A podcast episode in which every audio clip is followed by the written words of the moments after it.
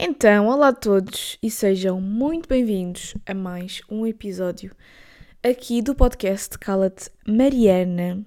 E hoje vamos falar um bocado sobre teorias em que eu acredito.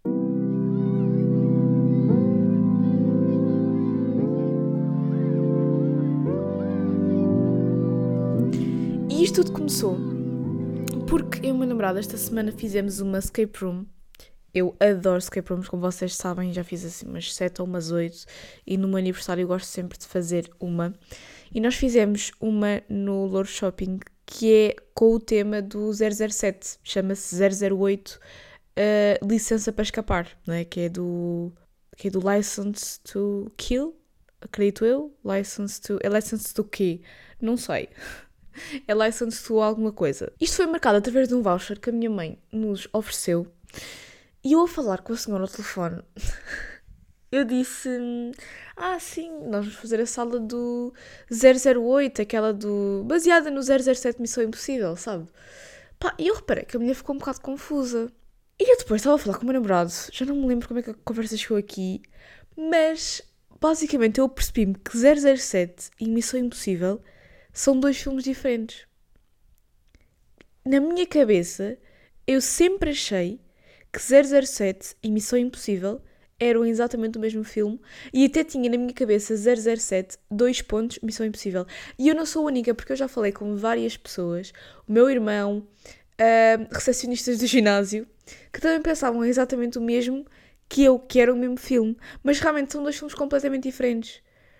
E depois o meu namorado mostrou-me na net e realmente são duas sagas de filmes completamente diferentes em que o que está por trás é um bocado mais ou menos a mesma coisa. Pronto. O 007 é com aquele não sei que Craig ou Craig não sei quê e o Missão Impossível é com o Tom Cruise. Mas na minha cabeça, não sei porquê, eram exatamente o mesmo filme. Eu até achava que o, os atores de sagas às vezes vão trocando ao longo do ano e eu achava mesmo que eles trocaram um com o outro e que uns filmes tinha sido um, outros filmes tinha sido o outro. Portanto, eu agora quero que vocês abram aqui a caixa e me digam se vocês achavam que 007 e Missão Impossível eram ou não o mesmo filme, porque de facto não são o mesmo filme, mas eu juro que achava mesmo que era o mesmo filme e eu não sei se isto não é um bocado aquela cena de, do efeito Mandela. Não sei se vocês já ouviram falar, mas é quando todos nós coletivamente temos a lembrança de uma coisa, mas na verdade essa coisa nunca foi assim. E nós lembramos dela ser assim.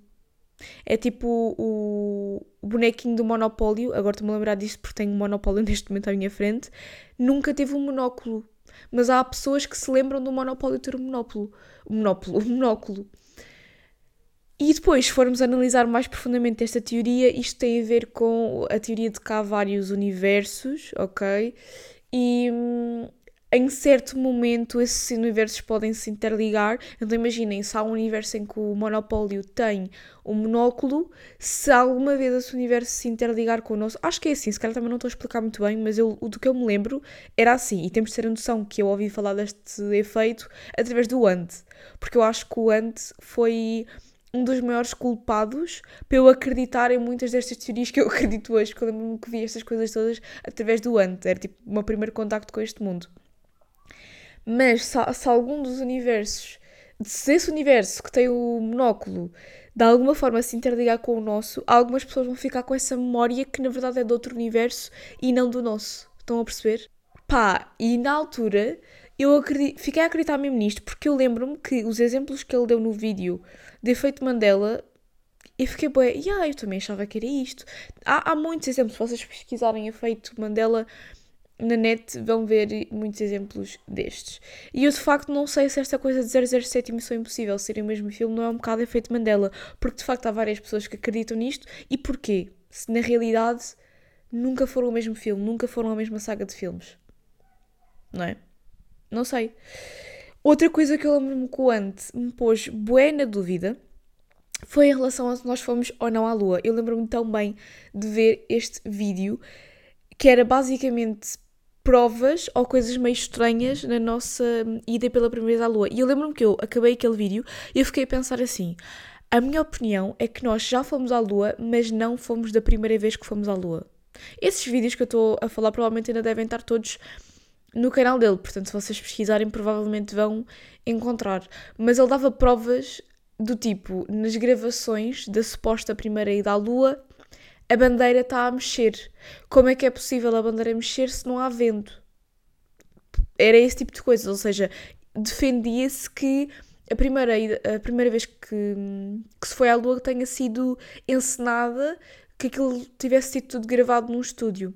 E depois tu, quando começa. Estas teorias, o problema das teorias da conspiração é que se tu fores muito a fundo nelas, elas de repente tu meio que consegues arranjar formas de elas fazerem sentido, porque havia aquela cena da corrida uh, de quem é que ia primeiro à Lua, se eram os russos, se eram os americanos. Portanto, tu pensando bem nas coisas, até pode fazer algum sentido que aquilo fosse encenado porque os americanos queriam de alguma forma mostrar que tinham ido primeiro à Lua sem ter ido primeiro à Lua.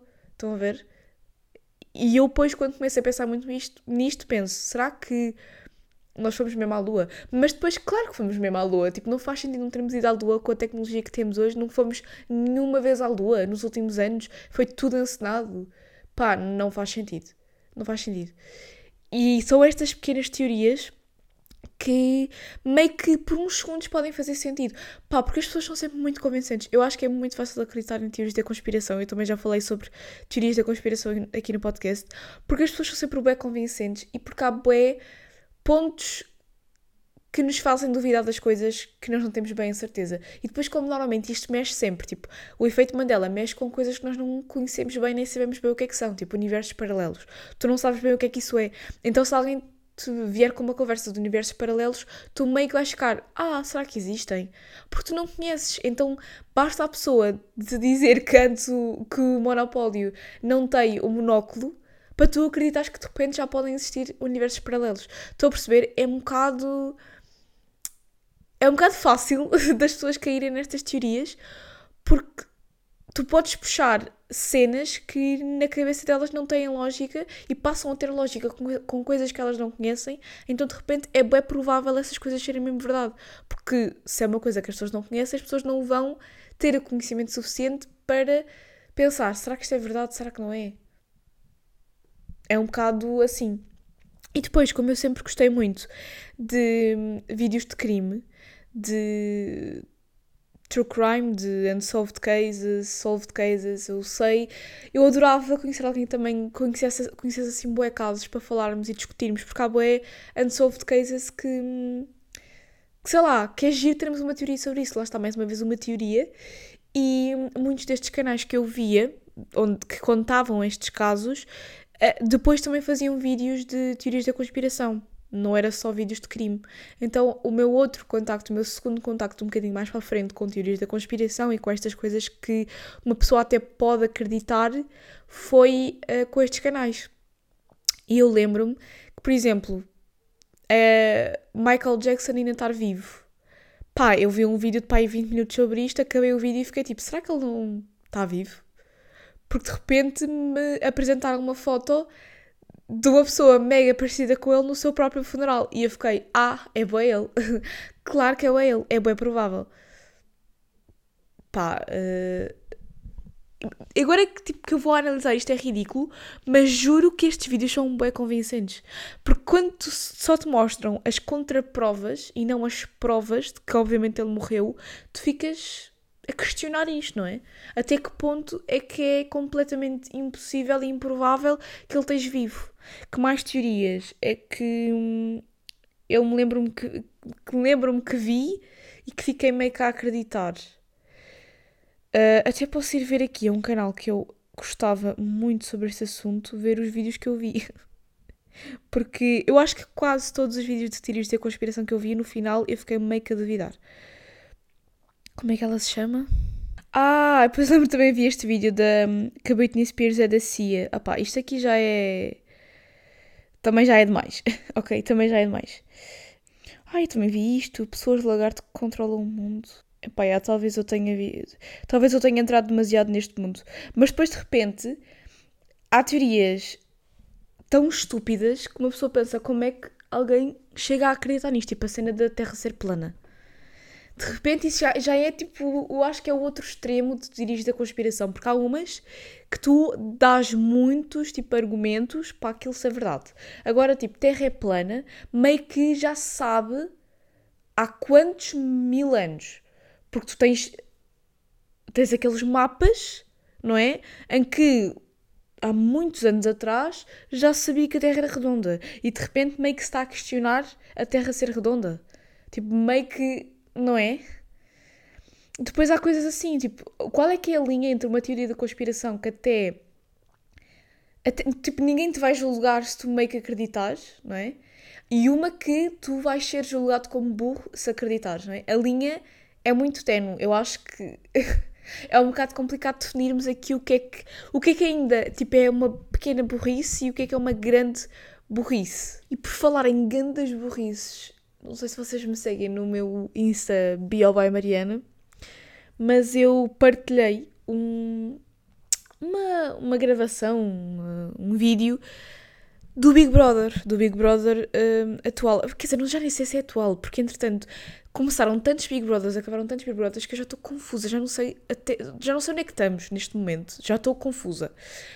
Mas eles estavam a falar entre si uh, sobre uma notícia de um homem, pá, também não sei se isto é verdade ou não, de um homem que tinha descoberto no seu quintal um dinossauro. Um, não um dinossauro, mas tipo um osso de dinossauro. E depois vem o outro, uh, ah, uh, eu não acredito bem que os dinossauros tenham existido. O que é assim, burrice, mas eu também já cheguei a pensar isso. Eu já cheguei a pensar tipo, os dinossauros foram ou não foram reais? Por uns segundos, depois eu lembrei-me que não, foram reais, sim. Mas eu meio que percebo, porque há tanta animação com isso que tu pensas, isto foi mesmo real ou é daquelas coisas tipo os aliens, que não se sabe bem a certeza, né? Que também já tivemos esta conversa aqui. Mas pronto.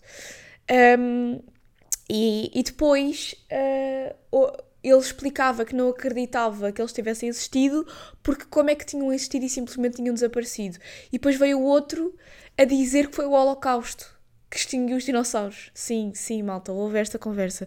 Isto, isto é, é grave, é... o Holocausto foi o responsável pelo, pela destruição dos dinossauros.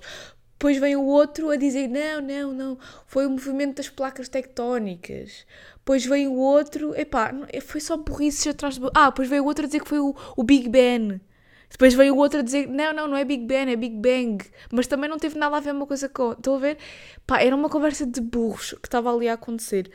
Se bem que assim, nós daqui, daqui de fora julgamos esta conversa, mas calhar há muitas conversas que nós temos no nosso grupo de amigos que são pura burrice sobre os mais variados assuntos e que se tivessem a passar em ecrã nacional também iam ser meio que julgadas. Eu também sei que quando uma pessoa está naquele contexto, meio que está para ali a falar em voz alta, esquece que tem câmaras a apontar para ela e depois já está a dizer a coisa mais burra de sempre e se calhar na vida real também diríamos algo assim tão burro, simplesmente não vai ter a exposição que ali eles têm não é? Mas, meu Deus, eu senti que perdi QI a ver aquilo, estava mega confusa. Eu e minha mãe a ver aquele vídeo ficámos a rir mais de uma hora. É que eu nem estou a gozar. Nós rimos tanto, mas tanto, mas tanto com aquele vídeo, porque depois eles estão a gozar uns com os outros quando dizem coisas ainda mais burras que os outros. É, aquilo é mesmo bizarro. E já que falei aqui em Big Brother, eu acompanhei um bocadinho do Big Brother Brasil deste ano eu também acho que já tinha falado isto com, convosco aqui no podcast, que o Big Brother Brasil realmente é uma cena muito maior e mais marcante para aquele povo do que propriamente o Big Brother é para nós aqui em, em Portugal. E não sei se vocês também acompanharam, nem sei se vocês sabem que é, que é aquela TikToker que é a Vanessa Lopes. Ela teve no, no Big Brother Brasil e hum, acabou por desistir, mas ela estava a ficar pá, mesmo mal. Tipo, ela estava mesmo. Não quero usar esta expressão porque pode parecer pejorativa quando realmente chegou a um ponto, havia uma parte em que ainda estávamos todos um bocado a gozar com a situação, mas chegou a um ponto em que já era mesmo preocupante o estado em que ela estava.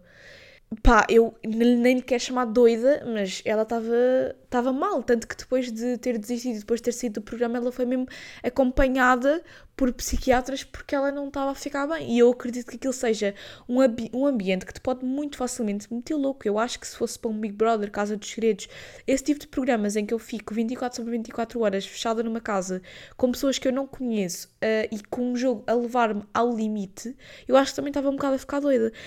Mas ela estava ao ponto de achar que as coisas em casa, na casa se mexiam por causa dela, de achar que todos os concorrentes do programa eram atores contratados pela produção para a destabilizar, dela achar que o programa estava feito para ela, dela achar que.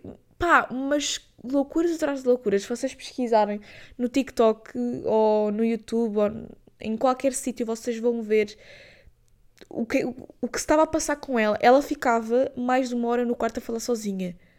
O que é assim, esta parte eu também não julgo porque eu sinto que ia falar muito sozinha, se estivesse num cômodo sozinha, porque acho que muito rapidamente tu te esqueces que estás a ser gravada. É impossível durante aqueles meses todos tu estares todos os segundos a pensar que estás a ser gravado e a comportar-te nesse sentido. Acho que é mesmo difícil, mas pá, a ter diálogo. Ai, desculpem, bati no microfone. A ter diálogos mesmo estranhos com ela própria. Tipo, aquilo estava a ser preocupante e estava toda a gente a dizer que ela tinha que sair ali e ela acabou por desistir, que eu acho que foi o melhor que ela fez naquelas circunstâncias. Acho que se ela tivesse ficado ali mais tempo, tinha enlouquecido muito mais. Porque ela estava num ponto em que estava a ver a psicóloga todos os dias, a psicóloga do, do programa.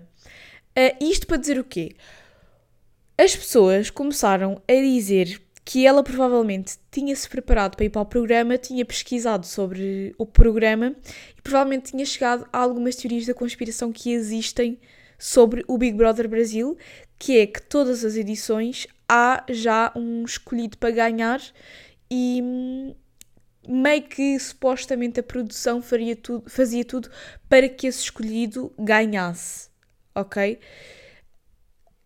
E, e, lá está, e dizem que ela, ao ver essas teorias, começou a acreditar tanto nisso que quando entrou no programa teve aquele comportamento mesmo estranho, porque foi mesmo estranho. E estou a contar isto porque exatamente para bater neste ponto que é nós quando nos é apresentada uma realidade que não, não parece assim tão estranha, nós de repente começamos a acreditar naquilo e é muito fácil já estarmos naquela bolha de isto é boa verdade, isto é boa verdade, isto é boa verdade. E como ela já meio que estava a acreditar naquilo, foi preciso uma ou duas coisas, se calhar de coincidência, acontecerem para ela ter a confirmação de que aquilo é verdade e de repente na cabeça dela aquilo era a verdade mais absoluta. Tanto que quando ela desistiu e estava a despedir dos colegas de casa, estava mesmo a dizer a cada um deles: tipo, eu acho que tu és um ator, mas obrigada pelo jogo Estão a perceber? Tipo, de repente na cabeça dela aquilo é uma verdade absoluta. E o poder das coisas na nossa cabeça virarem verdades absolutas é estrondoso. Porque quando uma coisa vira verdade absoluta na nossa cabeça, nós de repente passamos a agir de outra forma por acreditarmos naquilo. Por isso é que estas teorias da conspiração e estas coisas bizarras em que muitas vezes nós acreditamos podem ser mesmo perigosas porque nós podemos começar a agir como se elas fossem verdades absolutas e como se toda a gente achasse que elas são verdades absolutas, não é? Porque de repente quem não acredita em nós está cego, quem não acredita em nós está errado. Estão a ver? Não, vamos começar a discutir com pessoas por causa disto. Tipo, isto é mesmo perigoso. E, e lá está, pode trazer consequências mesmo graves para uma pessoa. Ela pode ficar num estado mesmo mau causa disto, por tentar. Porque eu acho que o ponto aqui é: nós, como humanos, tentamos sempre arranjar justificações para tudo. Eu também já fiz isto aqui. Tudo o que nós vemos que não compreendemos naquele momento, temos que arranjar uma teoria para explicar. E às vezes essa teoria é a mais absurda de sempre, mas nós simplesmente acreditamos que ela é a realidade. Porque nós estamos sempre nesta cena do temos que explicar tudo aquilo que vemos, quando há coisas que simplesmente nunca vamos compreender como meros animais neste universo, como tipo pontos minúsculos num universo infinito. Tipo, obviamente nós não vamos compreender tudo o que estamos a ver, porque nós somos tipo um pontinho num universo, somos tipo um em milhares de milhões.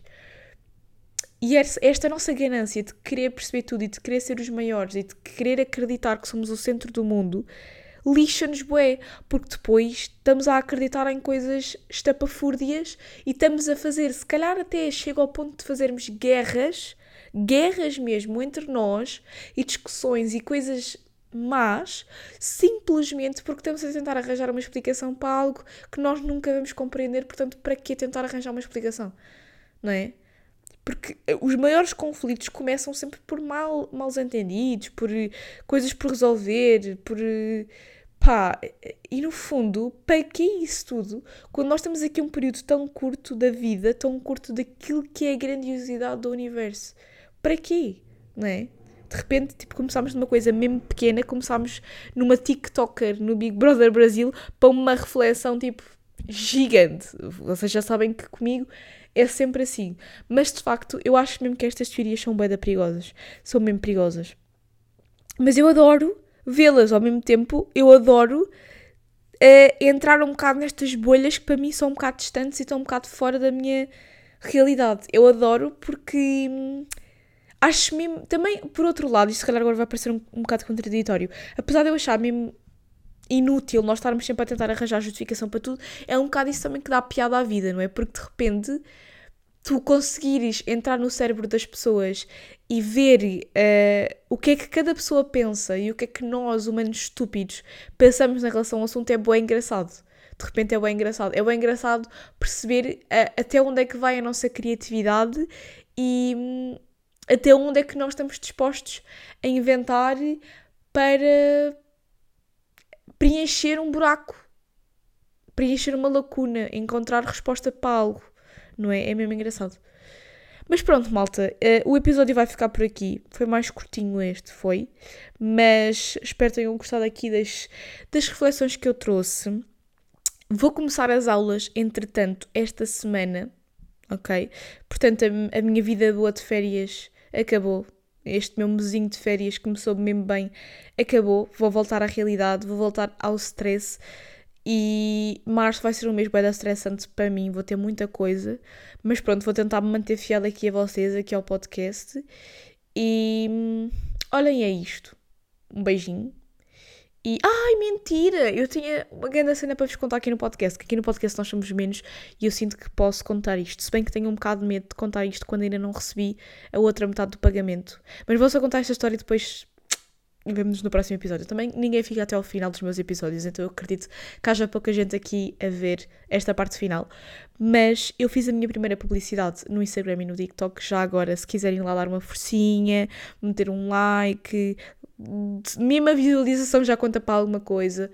Uh, Bioma Mariana no TikTok e no Instagram vão ver, deve ser o, o último ou penúltimo vídeo publicado.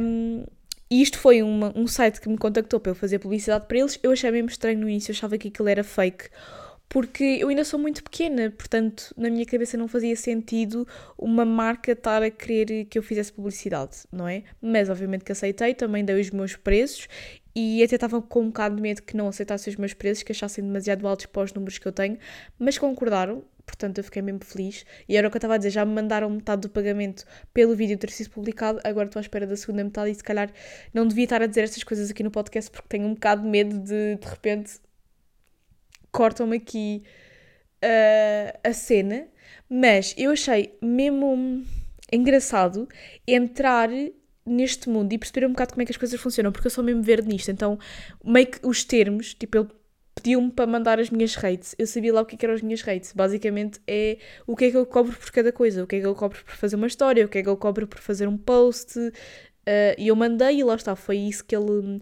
que ele aceitou. Basicamente o que eu fiz foi, foi ir pesquisar a net quanto é que se cobra, tendo em conta o número de seguidores, por uma história no Instagram, por um post no Instagram. Estão a ver?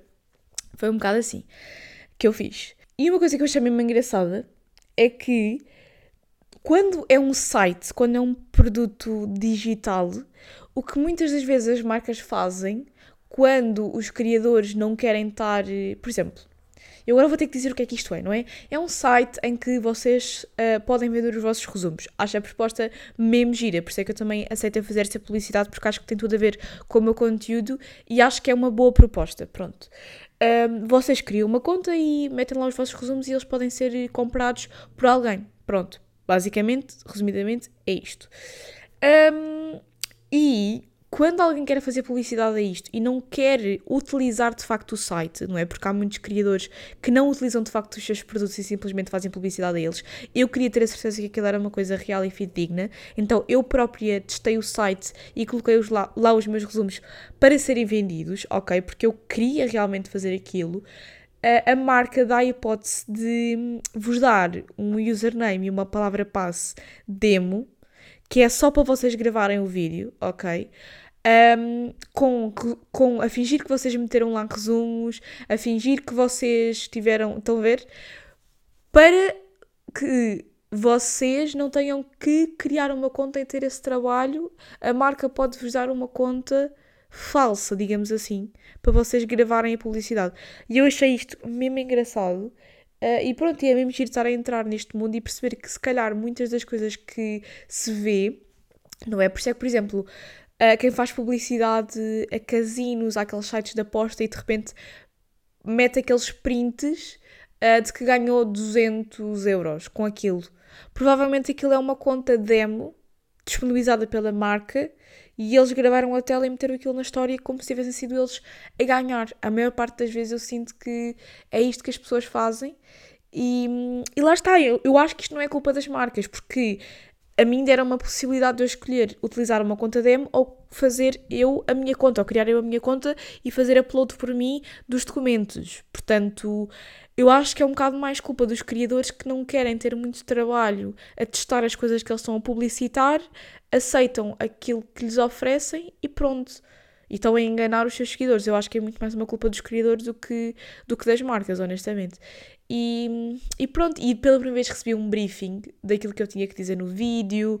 Uh, não sei, acho mesmo engraçado. E lá no briefing dizia o que é que eu podia ou não fazer, o que é que eu podia ou não dizer, de que estilo é que queria o meu vídeo. Eu vou-vos confessar, já que estamos aqui no podcast Somos Íntimos, eu, eu gostei do vídeo, mas eu sinto que eu caí no erro de tentar fazer aquilo que já toda a gente faz, porque eu acho que isso é o que é o certo. E acho que devia ter tentado tornar a publicidade numa coisa, obviamente como a marca queria, mas mais voltada também para o meu tipo de conteúdo, para a forma como eu faço as coisas, para a forma como eu edito as coisas, ter sido um bocado mais criativa e não indo pelo que toda a gente já faz, pelo estilo de vídeos que toda a gente já faz. Acho que eu queria tanto que eles aceitassem o meu vídeo, estava tão contente de ser a minha primeira parceria que eu se calhar fiz só uma coisa que já toda a gente faz porque não sabia bem o que é que era ser um bocadinho original em termos de publicidades. Porque aquilo que eu mais prezo nos criadores de conteúdo que eu vejo é quando eles fazem publicidades mesmo originais e criativas e que têm a ver com eles e fogem um bocado àquilo que toda a gente está a fazer. Uh, e acho que ia um bocado nesse erro, porque acho que aquele conteúdo estou um bocado do tipo de conteúdo que eu costumo fazer. Mesmo a edição é muito uma edição já feita e não o tipo de edição que eu costumo fazer.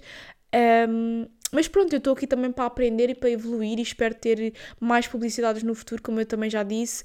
Eu estou muito feliz por esta oportunidade que me deram, porque é mesmo bom nós vermos o nosso trabalho a ser recompensado e estarmos a ter um bom feedback. Um, e pronto, e acho que é um bocado isto que eu tinha para partilhar, um bocado fofocas deste backstage, do backstage de criação de conteúdo e dos primeiros passos que eu estou a dar neste mundo, que ainda sou mesmo muito verdinha nisto. Um, e pronto, malta, é isto. Um beijinho, agora sim, e vemo-nos no próximo vídeo. Tchau!